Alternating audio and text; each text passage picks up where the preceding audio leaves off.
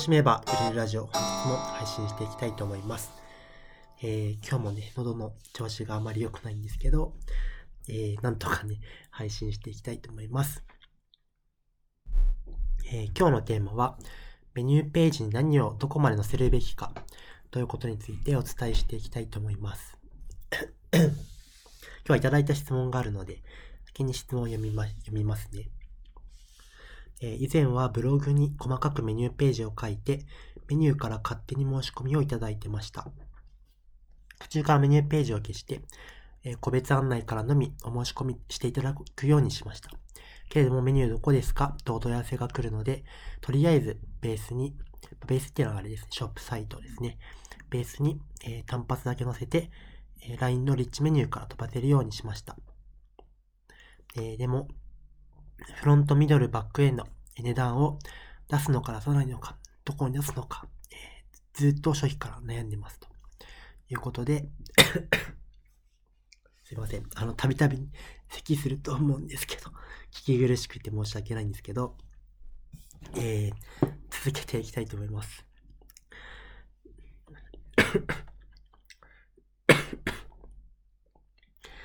で、えーまあ、その、とというね、質問なんですね。で、メニューページの、えー載せるか載せないのかっていうのは、たびたびね、質問をいただくんですけど、えー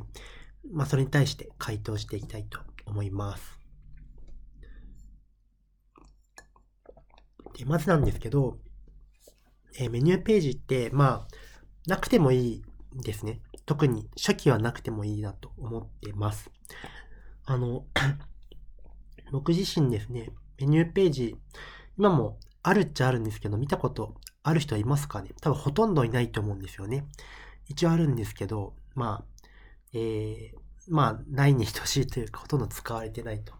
いう感じですし、これまで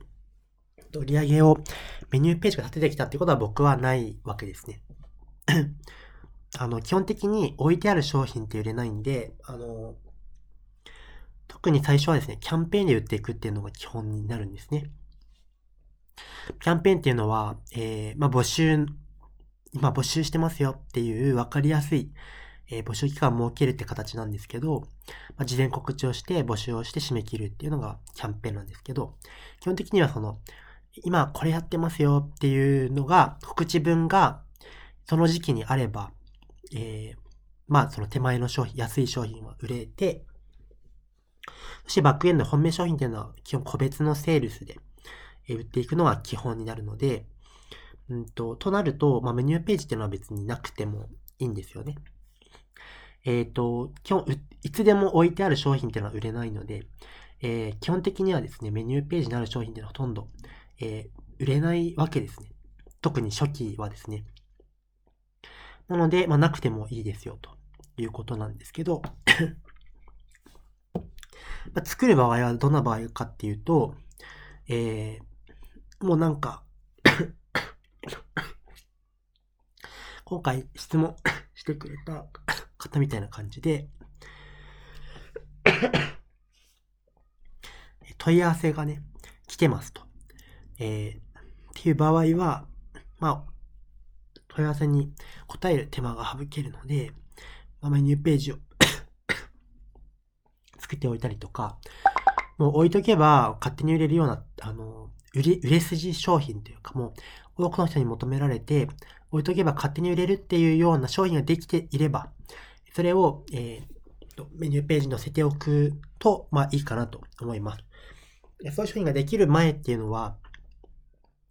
まあ特になくてもいいかなという感じですね。で、メニューページを作る場合にですね、えー大事なことは載せすぎないということですね。えっと、メニューが多すぎると、結局何をやっているのかがわからないので、えー数を絞るっていうことは結構重要なんじゃないかなと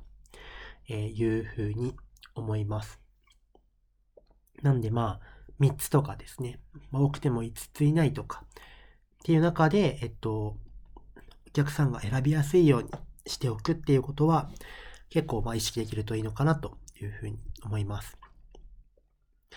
えあとですね、うんと、大事なポイントとしては制約率っていうのがすごい大事です。制約率っていうのは後ろの本当に売りたい本命商品に どれくらいのパーセンテージで、どれくらいの割合で、えー、繋がっているのかっていうことですね。うんと、何ですかね。基本的にはメールマガジンとか LINE 公式とか、えー、自分がブログだったり SNS で興味を持ってくれた人は、そちらに登録をしてほしいんですね。なんで登録してもらうかっていうと、えー、ちゃん、接触頻度を高めて、自分の情報に触れてもらって、えー、あこの人ってすごく、こういう性格なんだなとか、こういうところがすごい強いんだなとか、え、そういうところを分かってもらった上で来てもらった方が、あの、この人がすごくいいなっていう状態で来てもらうので、後ろの商品につながりやすくなるわけですね。で、んと、そのメルマガとか LINE を挟まないと、えー、その十分な情報が行き渡らない状態で、えー、買ってしまうので、その後ろの商品にあまり繋がりづらくなる可能性っていうのがあるわけです。なので、えっ、と、その手前の商品が売れてるかどうかっていうこと以上にですね、そ売れたことがちゃんと後ろに繋がっているのかっていうところをチェックした上で、売れてたとしてもそれがあまり繋がってないんだとしたら、えっ、と、やはり一旦ですね、まあ、LINE とかメルマガに繋いで、えー、メニューから即申し込めないようにするっていうことの方が売り上げが上がっていく可能性もありますし、えー、制約データ出ているのであれば、ブログ内での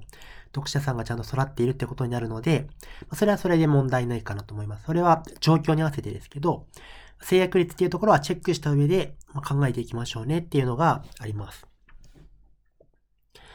で、えっと、まあ、LINE とかメルマガとかは、えー、いずれにしてもですね、あの、登録を流した方がいいので、えっと まあ、メールマガジンの場合だったら、あの、申し込みいただいた方が事前、えっと、自然にメルマガの読者になるような設定をね、えー、しておくとか、LINE 公式を使われている方だったら、えっと、ブログのメニューページから問い合わせ先として LINE を設定して、ここからこのキーワードを送ってくれた方にご案内しますみたいな感じで、えー、必ず申し込み先として、まあ、LINE を経由してもらうと。いうふうな感じで、えー、設定をしておくと、まあ、今回仮にそこから申し込みに、後ろの商品の申し込みに出なかったとしても、またどこかのタイミングで、えー、改めて来てもらうという可能性が生まれていきますので、関係性が育てられるので、必ずですね、あの登録を流すっていうところは意識できるといいかなと思います。だから、メニューページから、えー、申し込みだけもらって、うん、それだけで関係性が立たれないようにするっていう風に、まあ、していくことがですね、長期的にすごい大事かなと思います。という意味ではですね、今回あの質問いただいた方は、あの、ベースのショップサイトをリッチメニュー、LINE 公式のリッチメニューのところからメニューってポチって押すと飛ぶみたいな設定にしましたって書いてあったので、まあ、それはいいんじゃないかなというふうに思います。だから、えー、メニューについては、えー、LINE に登録するとお知らせしてますよみたいな感じで、まあ、ブログとかに載せておいて、っていう感じでも、まあ、今回のその質問いただいた方みたいな感じでもいいのかなと思います。っていう前提の上で、まあ僕のおすすめですね。えー、フロントミドルバックどこまで、えー、載せるのかみたいな話をいただいたのおすすめを、えー、お伝えしますと、まず、えー、フロントミドルバック、まあ、フロントエンド、まあ安い商品ですね。えー、まあ1万円以下とかの商品のものは、まあ売れ筋のものをまあ載せるとしたら3個以内がいいかなと思います。まあ多くても5つとかですね。ごちゃごちゃしないようにするということです。迷わせ、迷った時点で買わなくなるんで、えこういう人はこれがいいですよ、こういう人はこれがいいですよっていうのも、とにかくわかりやすくする。っていうのがフロントですね。ミドルエンド、まあ5万円、えー、まあ3万円から10万円ぐらいですかね。のものは、動画とか教材とか自動的に相手が、あの、自分で使うみたいな、労働が発生しないものだったら、まあ置いてもいいんじゃないかなと思います。ただ、えっと、セッションとかで、まあ1ヶ月2ヶ月セッションするとか、え時間を自分が時間と労力を使うものに関しては、えー、まあ、置かない方がいいんじゃないかなと僕は思ってまして、1ヶ月2ヶ月、あの、関わるとしたときに、やっぱ人間的な相性ってすごい大事だと思うんですよね。だから相性が合わないのに、1ヶ月2ヶ月関わるって結構お互い辛いじゃないですか。だから、そういう自分が肉体を伴って、えっと、労働するものに関してはめちゃめちゃ相性を見た方がいいと思うんですね。なので、一回はやっぱり対面でお話しした人に個別で、あなたはこれがいいですよって形で、それが、えー、ミドルじゃなくてバックエンドかもしれない、バックエンド、一番本命商品がいいんだったら先にそっちをお勧めしたいですし、えー、じゃあそれが買えないよって場合に、じゃああの、この2ヶ月のセッションありますよみたいな感じで、まあ、後からお勧めするものだったりするし、まあ、2ヶ月とかだったとしてもやっぱり相性がいいから提案するものですよね。なので、時間が取られるものっていうものについては置かない方がいいんじゃないかなと。ただま、動画学習とかだったら えー、特にこちらが相手に関わるということがないので、まあいいんじゃないかなと思います。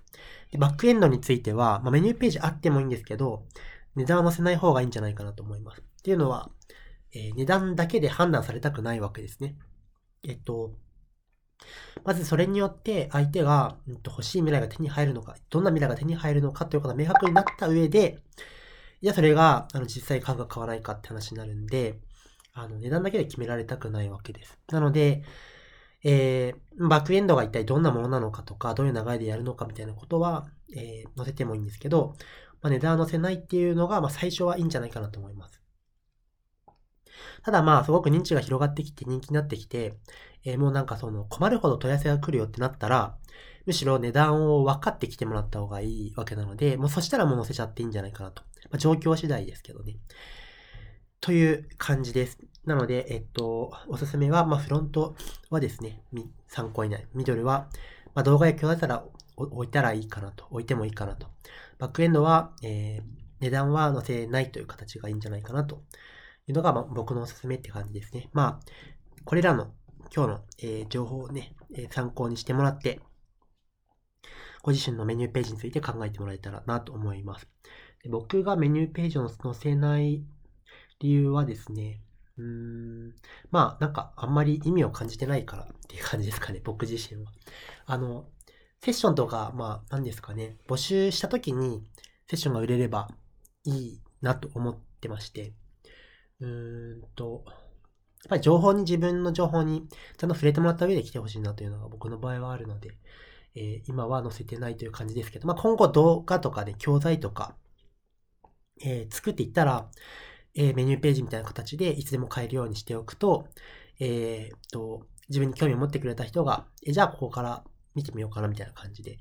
なるといいなというのはあるので、今後そういうのは作っていこうかなというふうに思ってます。というわけで、参考にしてもらえたらと思います。ちょっと聞き苦しくて本当にすいません。で、また次の音声でお会いしましょう。バイバイ。